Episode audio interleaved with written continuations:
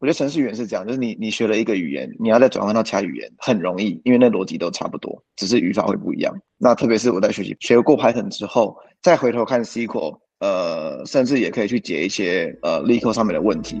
我觉得对我在求职上面都是很有。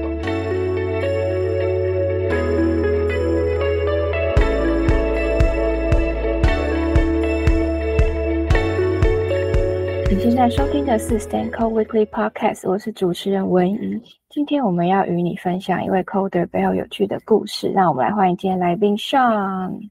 嗨，大家好，我是 Sean。嗨，Sean，大家你可以先跟我们简单自我介绍一下吗？就是可能讲一下之前学的专业，然后跟你目前做的工作，以及你现在大概工作多久？OK 啊、我是 Sean，然后呃，我们来美国读书之前呢，在清大有读了一个类似气管所的硕士。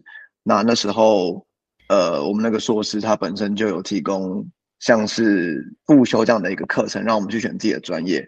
而我在当时就算是在那时候培养了对商业分析的兴趣，有主修一些像是 Time Series 这样的一些商业分析的课程。然后在那期间也。呃，有去另外一家 data 相关的公司实习，然后因此在那时候算是萌生了对 data 这个领域比较浓厚的兴趣，然后也在那时候接触了资料视觉化的概念等等的，进而就是激发我自己想要来美国去继续进修这个部分的专业。那在来美国读书之前呢，我在嗯趋势科技担任数据分析师，对，然后。在趋势科技做了一年半之后，我就来到了美国的呃 UW University of Washington 读商业分析，就是 Business Analytics。然后现在目前的话，正在呃 Amazon 担任数据分析师这样子。那我总共的工作年资大约是在呃两到三年左右。那最主要都是在呃数据分析的领域这样子。哦，所以在美国的那个算是你的第二个硕士吗？对，在美国这个 UW 这个是我的第二个硕士。那那你的大学是学像商业相关的吗？呃，我大学的话是资工系转转系转到资管系，对，所以严格来说，我原本在城市方面就有一些呃背景知识这样子。如果比起完全没有学过的人来说，哦，为什么会想要从资工转到商？发现对商比较兴趣。呃，一部分是原因，然后再来就是那时候觉得资管学的比较广，还有就是那时候在呃台湾学资工相关的时候，有觉得可能是自己不太适应台湾资工系的教学方式，那觉得那时候学资工系比较学不上手，所以那时候才决定说想要走资管系去尝试不一样的，呃，也是跟 coding 比较相关的的科系这样子。你的不上手是指哪个部分？是当时候职工就应该就有学 coding。对，像 cod 呃职工的话，那时候我们那时候是主要就学，比如 C 或 Java 等等的。就是我觉得以初学者来说，算是算是入门，但是也是蛮艰涩的呃程式语言。如果说你高中可能没有学过的话，那我在那时候就的确学的没有到那么顺利。然后那时候。好像他也没有教 Python，就是比较这种容易了解的语言，所以那时候在学这种比较旧的语言的时候，我是学的比较辛苦的，然后也可能有点越学越没有信心吧，所以才想说去资管读读看，因为资管他学的面向比较多，包含像网页设计、资料库等等都会教。哦，所以之前其实算是有一段学 coding 不太有一点挫折的经验。对，因为那时候，呃，我不确定大家跟跟我经验一不一样。不过那时候我在学的时候，以自动系来说，很多的所谓的 code 的部分，我可能不是全部都理解。但是，呃，老师或是同学也没办法说每一个都解释的很清楚给你听。那，对于我自己的学习方式来说的话，我如果不去理解每一行的意义是什么，我有点难去硬把它死背起来。那我个人不会不喜欢这样，所以才那时候会越学越没有信心这样子。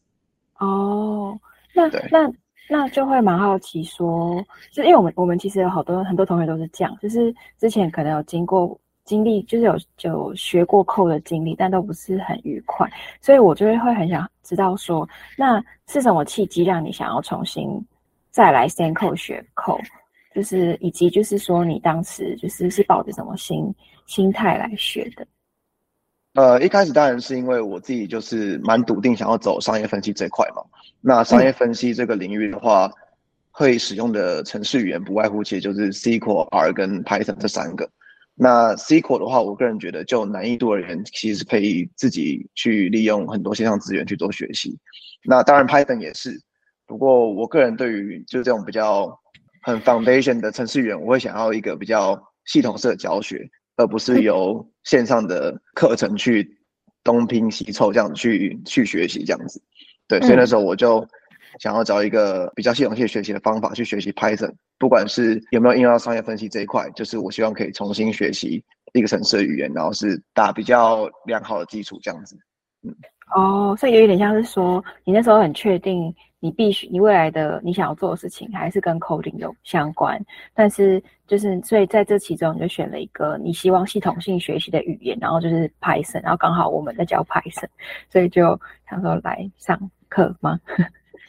对，可以可以这么说，因为而且 Python 也是我本来就自己在想学习的语言，而且在来 Stanco 之前，呃，当然自己就有透过一些线上的资源去做学习，然后也的确觉得 Python 算是。相较于我以前学习过的语言，比较易读性比较高，然后也比较好理解的的语言，就也算是让我算是相对很不排斥的学习的的程式语言，所以就算是毅然决然想要继续钻研 Python 这部分。嗯，那你当初是怎么知道 stanCode 的？怎么知道 stanCode？是因为呃，我很早就想要出国读书，所以我很早就。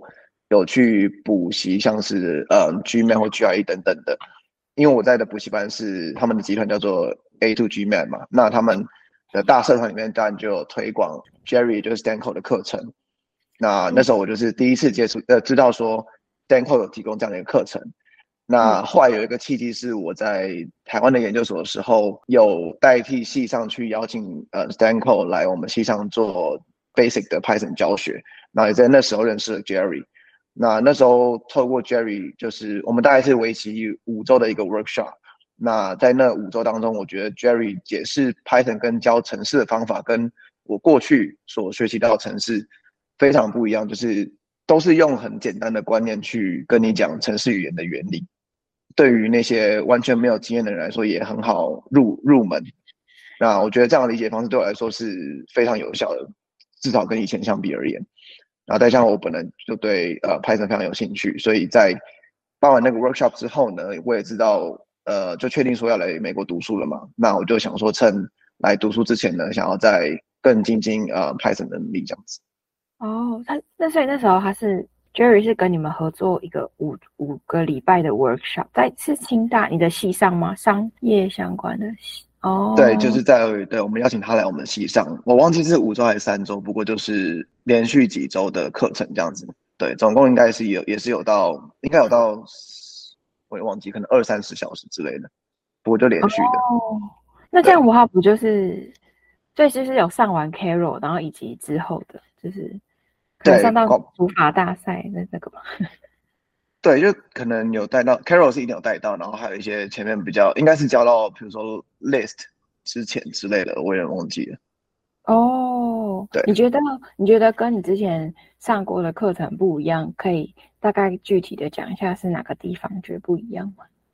好，譬如说，我觉得像在讲那些 List 或者是什么 Binary 这样的概念的时候，就 Jerry 上课有很多道具，然后它的道具是。让人非常好理解，说，呃，比如说 binary 怎么 work，然后或是 list 怎么 work，就是，呃，甚至除了道具之外，Jerry 还会很常用一些很生活化的故事去跟同学说明说，比如说 list 的原理是怎么怎么进行的等等的。那我觉得在这个过程中，比起你直接用书本去很死板的去讲说，呃，list 是怎么串啊等等这样的一个说明方式，我觉得 Jerry 的那个方式会。真的让就是说完全以前没有背景的人更容易去理解说它的背后怎么怎么运作的。那在写 code 的时候，你也不会是用死背的方法去写出你的 code，而是回想 Jerry 讲的那些原理跟那些故事，去了解说哦，为什么比如说 list 为什么我要这样串，然后为什么我这边的参数要这样宣告等等这样的一些观念。哦，有没有一个让你印象最深刻的事情？就比如说让你觉得说，啊，这个居然可以这样教。我记得呃，因为有点久，我也忘记。不过我记得有一个是，好像是关于灯泡的开关的那个例子。对，但那个例子具体是讲什么观念，我有点忘记了。对，那个是我印象最深刻的。灯泡开关，零零一在讲 binary 的那个 ASCII number 的那个吗？就他拿出一堆台一堆台灯，然后那边按。对对对，一排台灯，对对对对对。哦，就是说他用台灯来表示，呃，电脑在二进位如何表达所有的数字的那个。对，哦、对，没错。那你刚刚讲说，就是就是在写作业的时候，不是死记硬背的这样。你觉得来 stanCode 之后写作业有花你很多时间吗？写作业真的花很多时间，那我觉得很有帮助，因为我觉得作业难度不是到真的超级难，你写不出来，但是绝对是会需要你花上一定的时间去去思考的。对，然后再加上作业的量，其实呃，我不敢说很多，就可能大概 maybe 每周四五题，但是。简单到难的题目都有，对。那我自己觉得最棒的地方是我们每一期在上课的时候，每呃每一个人或者说每一群人都会被分配到一个主教，嗯，然后我觉得这是最有价值的地方之一，就是助教都很助教本身都是 stanCode 出来的学生，就我所知啦。那他们一定都上过 Jerry 的课程，然后他们也对 Python 有一定的了解，所以他们甚至因为他们曾经作为学生，他们更能理解我们。比如说写作业的时候会遇到什么样的困难，然后更可以用一种呃引导的方式去带领我们呃解出作业作业的题目这样子，而且你知道说哪里会大概哪里会卡住，然后大概是什么原因什么这样子。对，而且助教的方式呃都不就是都不是说呃直接告诉你答案，真的是花很多时间在跟你一步一步的想。像举例来说，像我那时候，因为我记得我上。一零一的时候，那时候我人已经在美国了，但写作业的时候也是很容易遇到问题。嗯、那那时候我分配到助教，就是一样，我们就是互相配合时差，然后他会去为我解答我有的问题，然后我觉得这对我来说是很有帮助的。嗯，哎，对，刚刚还没问你，你你在 stanCode 是上完哪些课程？零零，我是上完零零一跟一零一。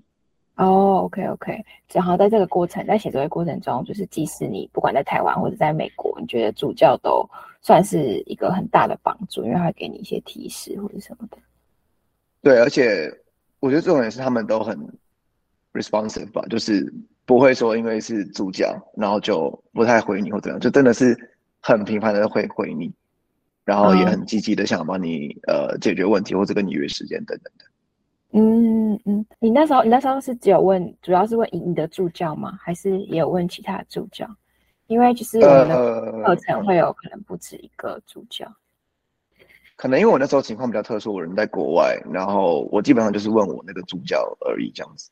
然后你觉得他的提示都很有帮助？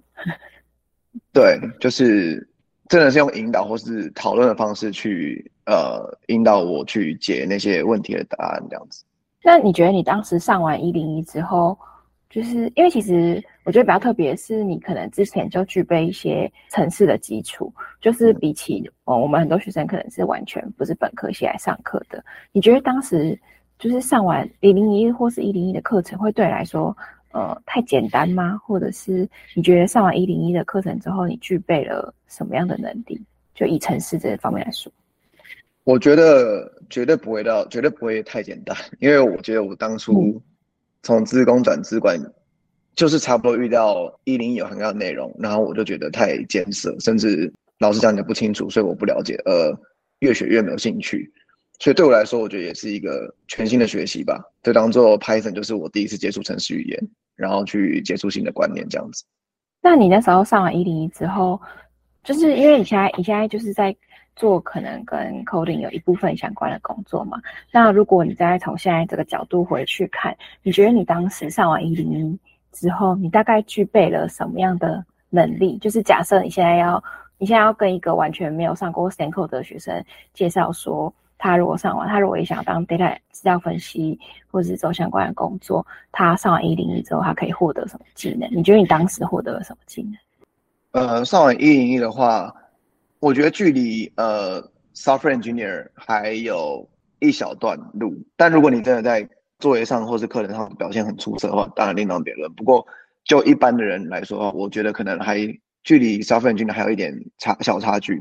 但我觉得你可能会学习到是，基本上大部分，比如说你你自己日常好了，你可以希望在你的日常工作做一些简单的自动化，你学完一零一都是可以达成这样的事情的。不管是比如说，呃，你想要去呃读取 Excel 档案，然后去做怎么样的资料整理等等，这些都是可以。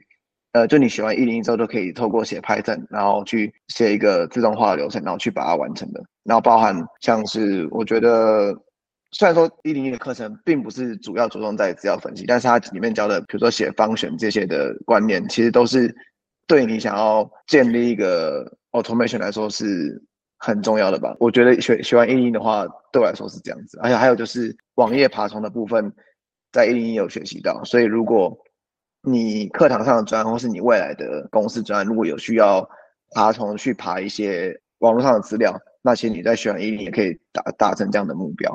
甚至我再举个例子，如果你自己本身对财经相关很有兴趣，你想要一直 follow 股票等等的，学完一零之后，你也对爬虫这个观念很熟悉的话，你也可以每日自己去呃写一个 Python 去爬，比如说 Yahoo Stock 的资料，然后自己去每日 follow 呃你你所关注的股票等等这样的一些一些日常的东西吧。Oh. 对啊，哦，好酷哦！是因为你对股票有兴趣吗？是有啦，但是但是还没有到你那时候去写什么？你那时候有写吗？就是写有播一些新闻给你，这种。哦，我那时候没有写，但是我我曾经有看人家写过，而且我有去看过那城市嘛，其实真的也不难，就是就跟呃我们在学爬虫的观念真的是很雷同。哦，就是就是你其实是真的可以了解一些你原本觉得应该没办法了解的事情，比如说一些很就是。一些城市嘛，然后人家用爬虫如何读取网站资料的东西，其实你就算你就算你可能没办法自己写出来，但你看了之后，你其实是可以看懂他在干嘛。对，就譬如说，好，我可能真的没办法从零到有写出来这段爬虫程式，但是如果我有别人的原始档案的话，我可以用他档案去修改成我想要达成目标，我想要去看的网站，嗯、然后去抓我想要的资料，嗯、这这是做得到的。嗯嗯嗯，就是。可能你有个类似的范本可以参考，那就可以从股票的新闻，然后可能去爬别的你想要看的别的类型的新闻或者别的网站。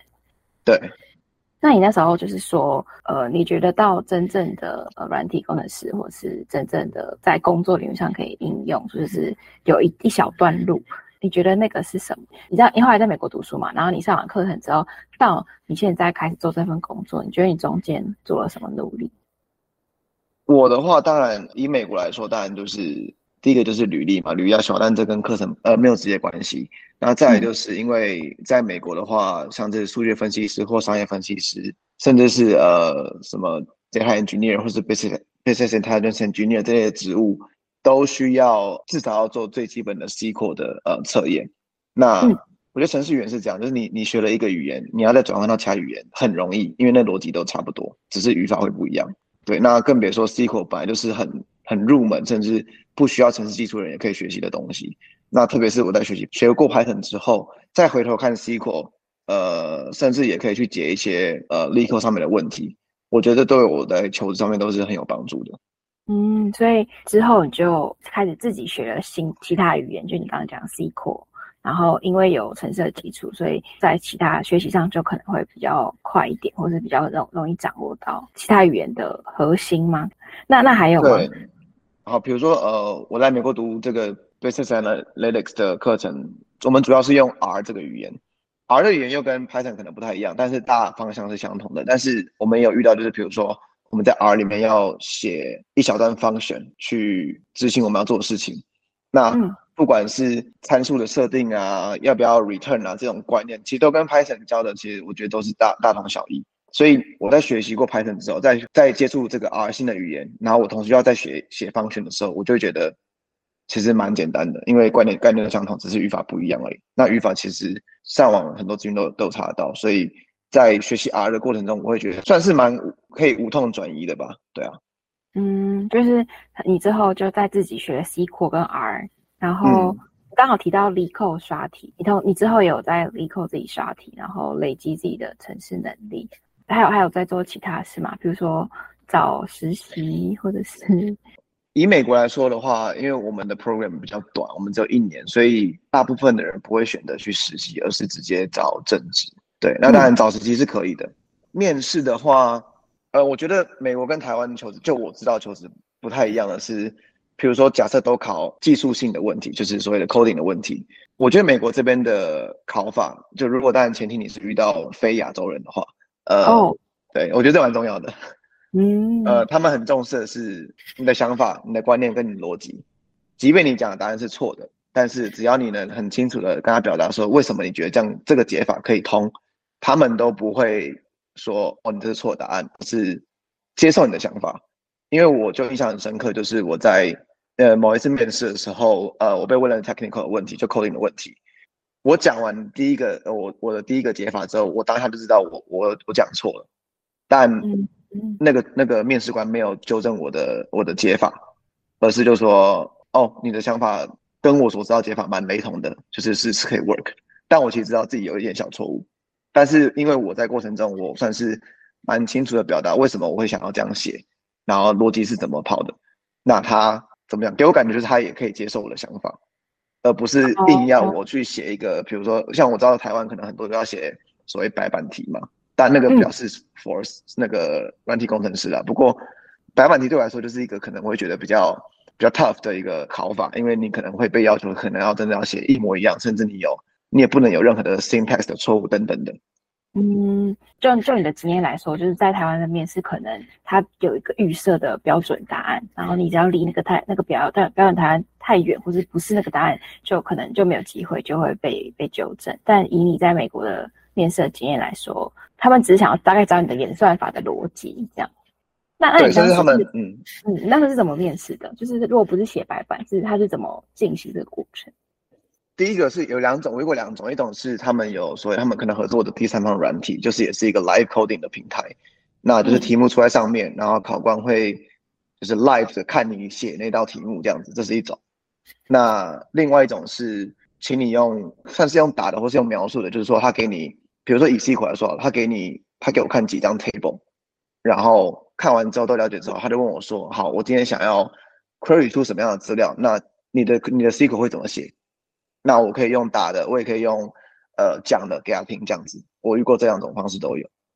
哦，直接口述说你会怎么做怎么做，所以这个就跟语法不一定有直接关系，因为你就是只是阐述你的逻辑。对对。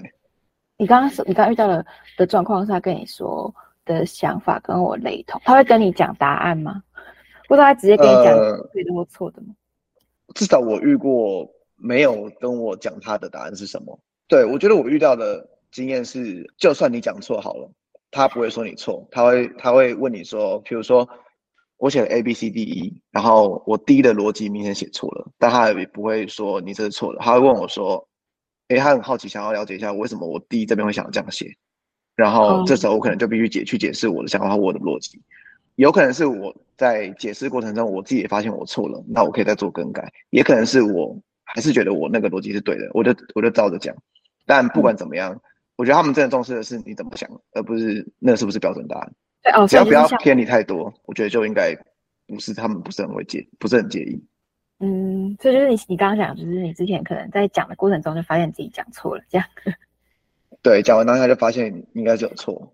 哦，蛮好奇在美国求职的那个过程，就是通常这一关应该就是履历完的下一关吗？Technical 的问题。正常的话，以美国来说，应该会你先申请嘛，那一定会有所谓的那个 CV screen，就是可能 HR 会看，那他们觉得 OK 之后，会再进行跟你安排一个叫做 phone screen，也是用简单电话的呃跟你访谈，包含跟你讲这个职位的工作内容啊，然后简单了解你这个人这样子。到这时候都还没有 coding 相关的问题，对不对？还没有 technical 的问题。呃，其实看公司，但基本上通常是不会有。但也少数公司也是有，嗯，对，其实我觉得是看打给你的人是谁，因为有些公司可能打过来的是 HR，那 HR 就不会问 tech 的问题。但如果假设打来的是 hiring manager 的话，那有可能机关他就会先问一些很基本的呃 tech 的东西。那在电话上吗？对，在电话上。哦，好，所以对，然后电话过了之后才会邀请一个所谓的正式的正式的呃 interview 这样子。然后，然后就是有可能是团体或是个人的，对，看看公司，就是每一个公司，呃，有几轮面试也都不一定。嗯，你那时候毕业的时候是大概什么时候啊？我毕业，我是今年的六月毕业的。哦，但是在但是你已经工作两年了，就是毕业前就有在找工作。你说在美国的时候吗？对啊，对，我们基本上都是毕业前就要开始找工作，才可以无缝接轨。嗯，嗯，我想问的问题是你那时候在找工作的时候，应该是是那时候美国的环境对于科技是好的嘛？因为我就我所知，我知道去年不是很好。嗯，我老实说，我真的觉得我们这一届应该是近年来最惨的一届。因为，嗯、譬如说，美美国有所谓的 campus hire，就是说叫做校校园征才。哦，对对对，嗯、那基本上就是，比如说我今年我今年六月入学，那我明年六月毕业嘛。那 campus hire 通常都是今年的九月会开始申请，但如果你顺利都面试到最后的话，大概十一二月你就会知道结果。如假设你有上，那你基本上就是你就接下来都可以放松了，你就等等到明年的 maybe 也是九月。就再入职这样子，嗯，这是正常的，像是我们这种所谓在美国算是新鲜人会投呃求职的管道，还有求职的职位，就是 campus hire，因为他们都是要求经验比较少的。但在我们你一年前就可以大概确定你未来的工作，对对，你很你算很早就可以知道你到底有没有工作，你需不需要继续找等等等。OK，, okay. 但在我们那一届是，我们都丢完了 campus hire 的职位的时候，过没多久。就开始，大家都在新闻上有看到，就是各大科技厂都开始大规模裁员，然后想当然那种这种我们所谓的 campus hire 职位也全部都拿掉了，但是全部都拿掉，就是完全不招。是说就是已经给你的 offer 就直接没有了吗？听到的是，应该在在他们关闭那个时间点，应该是还没有人拿到 offer，因为不会那么快。哦。Oh. 因为对，因为比如说大家都十一二月会知道有没有结果嘛，那但他们大概。九月就关了，所以就是在你知道结果之前，那个 offer 就是就没了这样子，所以就一定就是没结果了。对，面试那个那个职位就直接关掉。对对对。哦天哪！对啊，然后大大家应该都知道，反正那时候总共美国也是科技业，光科技业裁了十几万人嘛。因为我我在西雅图读书嘛，那西雅图最大公司最多职位就是 Amazon，那 Amazon 那时候也是算是第一个开始大规模裁员的公司。嗯，然后就我所知，UW 的很多的校友大部分也是进 Amazon，所以等于说，如果 Amazon 不招，那其实我们也就真的少了很多可以投递的机会。对，你那时候找到工作就是 Amazon 吗？就是到现在了，对吧？对，但是我是很真的接近快毕业的时候才才找到的。嗯，OK OK，好，那你怎么还在？就是那时候，因为其实那时候大家状况都一样啦，就是不管你什么身份，其实都不好找工作，因为那时候就是整体环境很差。嗯，你指的是不管你是亚洲人还是白人还是印度人，对，就不管你是不是国际学生，嗯、呃 Okay.，maybe 你假设你是美国，你可能相对好找一点，因为公司可能就没有 visa 问题。对对对对对，但整体来说还是差不多，因为我还是听到很多同学美国人也是不好换工作都有，所以我觉得大同小异的时候差不多。所以那时候最主要就是也不说休息，但就是想说先专注在其他地方吧，不管是比如说我就继续修我的履历啊。我既然那时候丢工作也都没反应，那我就多花点时间去多写一点 LeetCode 的题目，或是投入更多的呃精精力在所谓课业上面。对，然后等到真的快接近毕业的时候再开始投递这样子。你那时候有很紧张吗？当然非常紧张啊！其实我自己觉得那时候真的心理压力很大，而且有有点快生病的感觉。哦，因为你应该是你那时候的你应该是很确定，你毕业之后就是想要待在美国。对，就是可以老实说，我我来这边读书，对我来说，那个读书是跳板，就是课程内容本身难度不高，甚至可能已经会了，但就是想要借由这个 program 可以拿到美国工作的入场券这样子。嗯嗯嗯，但就是结果殊不知，以为这一切 就是要拿入场券之前，发现可能拿不到。对，那大门全部关起来。天呐，你那时候有朋友，或是有你那时候怎么解决你的那个焦虑？就是在找不到工作，大而且大家都找不到哎、欸。对，其实我觉得也也真的是无解。那时候，那时候就是你真的只能自己多找多找属于你自己的呃宣泄的出口，去宣泄你的压力吧。因为其实大家情况都一样。出口是什么？那时候宣泄的出口是什么？我自己的话，我其实基本上就是运动啦，然后有长假我就是。飞到不同的城市去去玩这样子啊，嗯，也就是打起精神，就是精进自己的能力，就是像你刚刚讲刷题，或是专注在课业，或是其他的。对啊，因为其实那时候你真的也也是什么事都没办法做，就除了就丢工作就是没反应，那你你也只能继续丢啊，也没有其他方法。我们那一届的那个求职策略，我觉得跟往年就是蛮蛮不一样的啊，因为在我们来之前，一定也询问过很多学长姐嘛，那当然大家都会说要特制化履历啊，或者是你要投的量要在就是要重那个值，不是重量啊等等的。在往年或许真的是这样子的情况，也真的有效，但我呃这种策略是相对比较不管用的吧，真的是要借由量去取胜，才会增加你自己曝光的机会。就真的要海投这样子。对，真的是真的是海投，真的是海投。你那时候投了几份履历啊？我总共都丢六百多份吧。六百？对，六百多。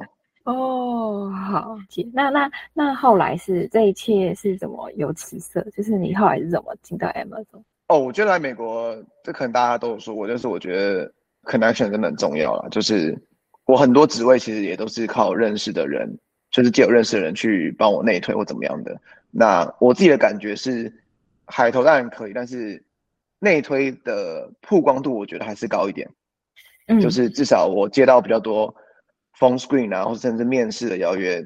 假设有十个，可能 maybe 有七个或八个都是来自于内推的职位。所以我觉得内推在相比你就是自己海投还是有差的。所以真的是就是会建议大家多认识人吧。可以，我觉得我觉得在美国可以主动一点没关系啊，不用害怕人家会觉得你很怪或怎么样，就是只要态度好，我觉得大家都蛮愿意分享的。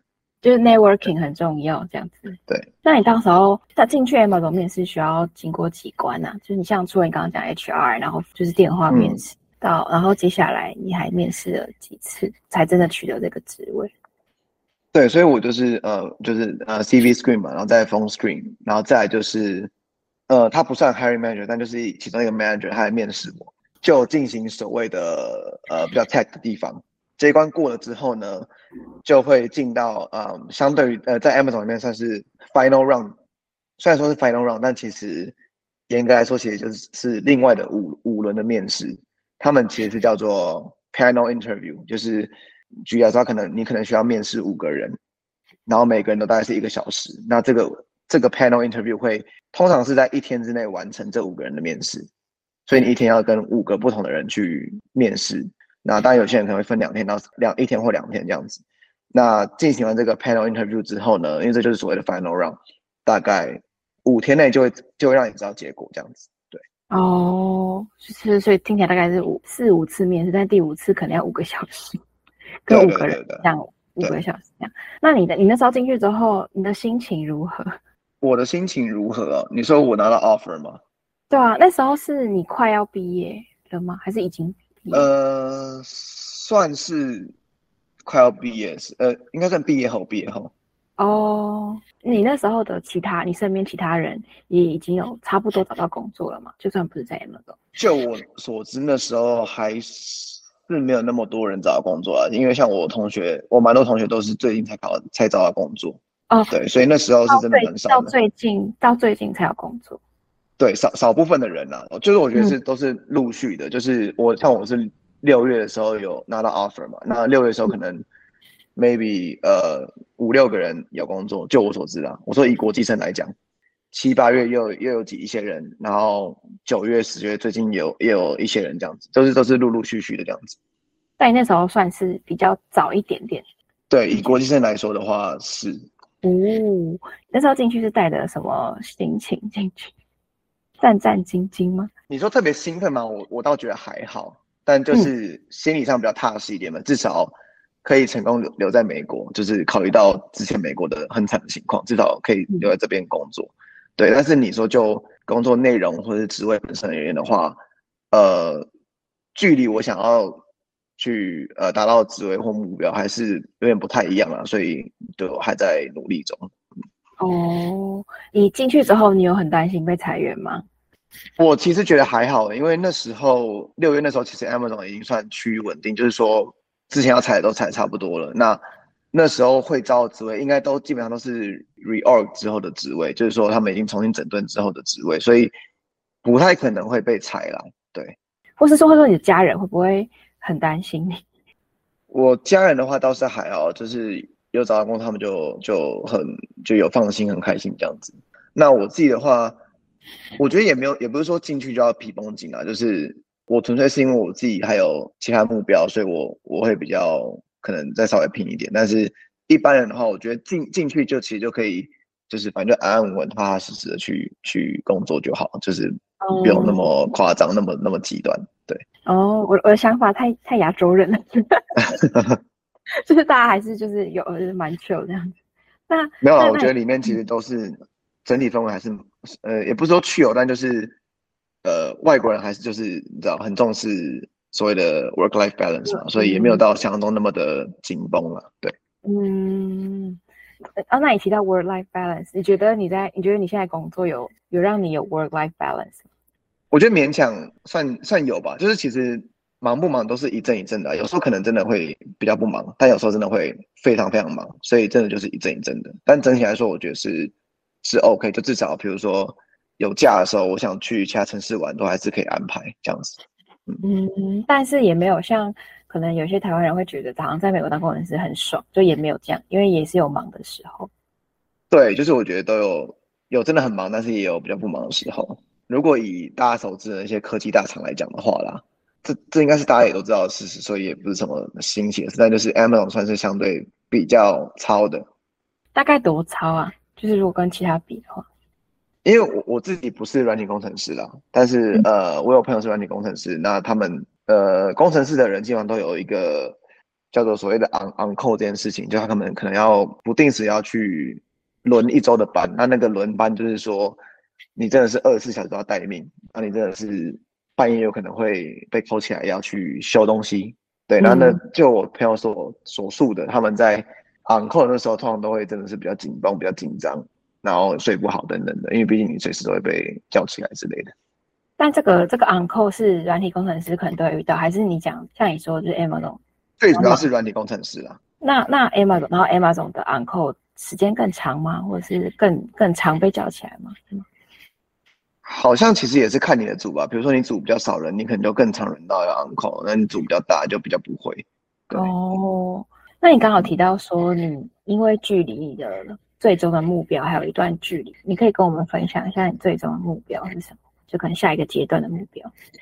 呃，因为我自己当初来这边读书的话，我就是想要转比较，我觉得更更 technical 一点的工。因为我在台湾就是做数据分析师嘛，那我就比较想要走偏偏向呃 data engineer 或是 business intelligence engineer 这样的职位。就是可能牵扯到更多的 coding 的部分，在我的日常工生活工作中，而不是做很多关像是 dashboard 或是 reporting 这样的工作。因为这我在台湾就做过了，所以我会想要尝试一点不一样，嗯、甚至更 technical 导向的工作这样子。那个你刚刚讲的工作，可以跟我们分享一下大概的工作内容，就是它跟软体工程师有什么不一样，以及它可能跟以及它现在跟你现在的工作有什么不一样？以我最想要的职位，目前呢，哦，我想做 BIE 嘛，就是 Business Intelligence Engineer 这个职位的话，它毕竟名义上是挂了 Engineer，它可能就第一个它会有比较多 coding 的部分嘛，那但它又不是像所谓 Software Engineer 需要去真的开发很呃很艰涩的东西，我觉得比较多会是 focus 在，譬如说很多的公司单位都需要用到 data，然后去进而做分析，给我们给像是 Analyst 这样讲做分析，那。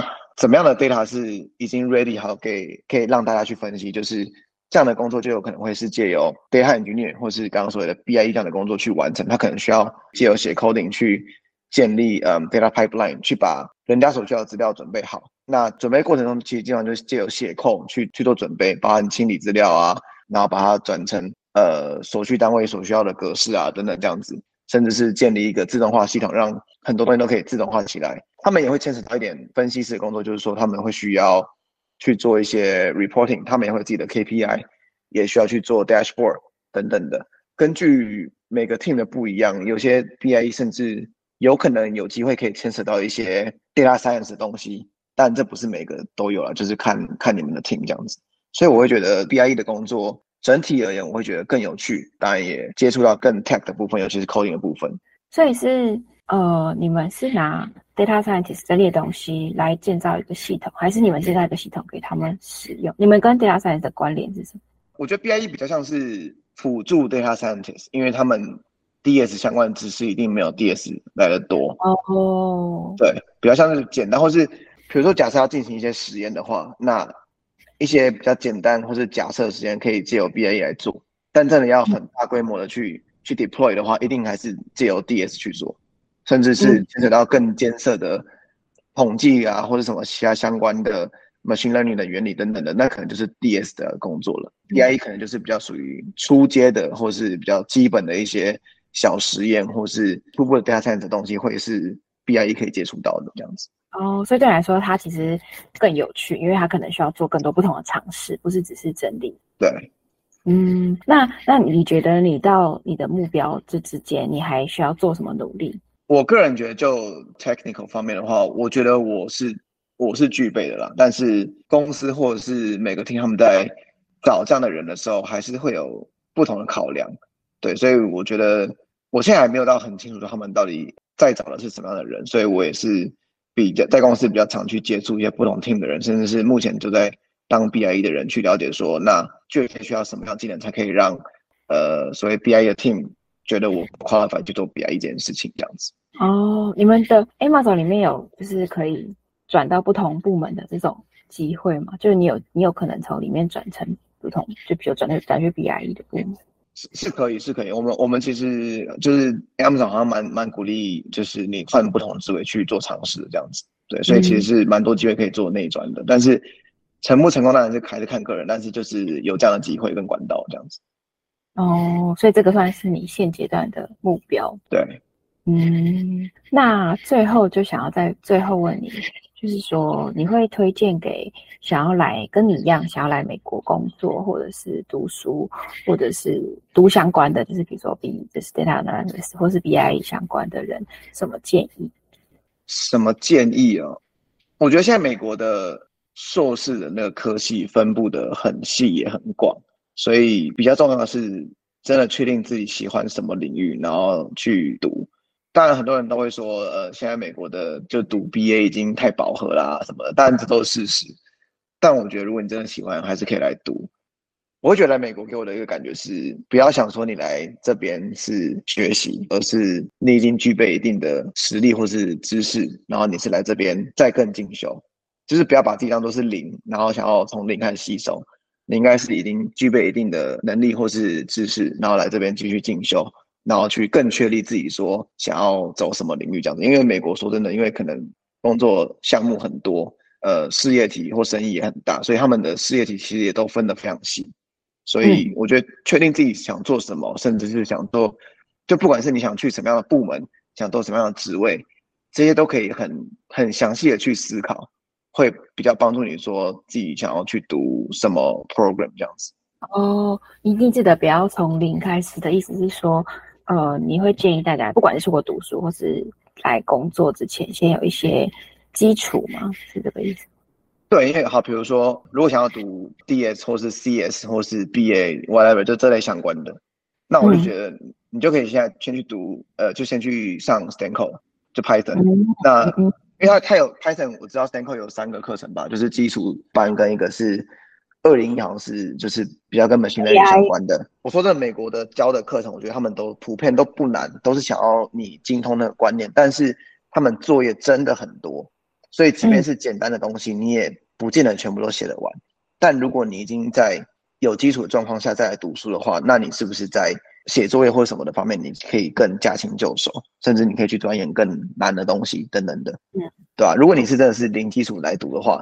你可能觉得学校教的东西很简单，但是真的要你跟上学校进度，你可能会觉得非常吃力，因为作业很多。但是你你就单纯凭上课学的东西，你可能又不是说能够完全去解决你所有功课的内容。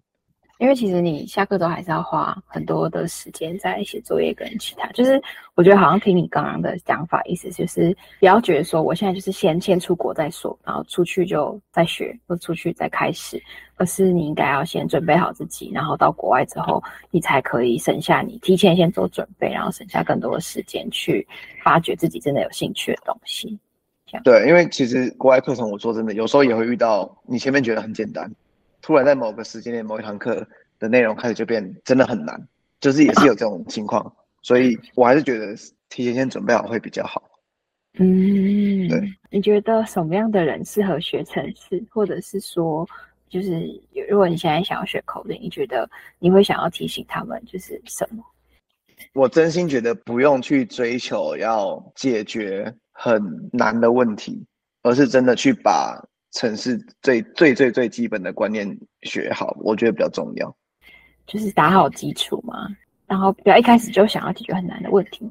对，就是我不知道这是我自己的感觉，但是我会感觉在在台湾学自工或是城市相关东西的时候，好像普遍都比较鼓励，就是哦，你要会，你会解这个很很艰涩的题目，代表你真的城市很厉害。的确是没错，但有时候你会觉得有些题目其实很很偏，它就是故意写的设计的这么刁钻。但你说它实用性真的很高吗？其实可能不一定。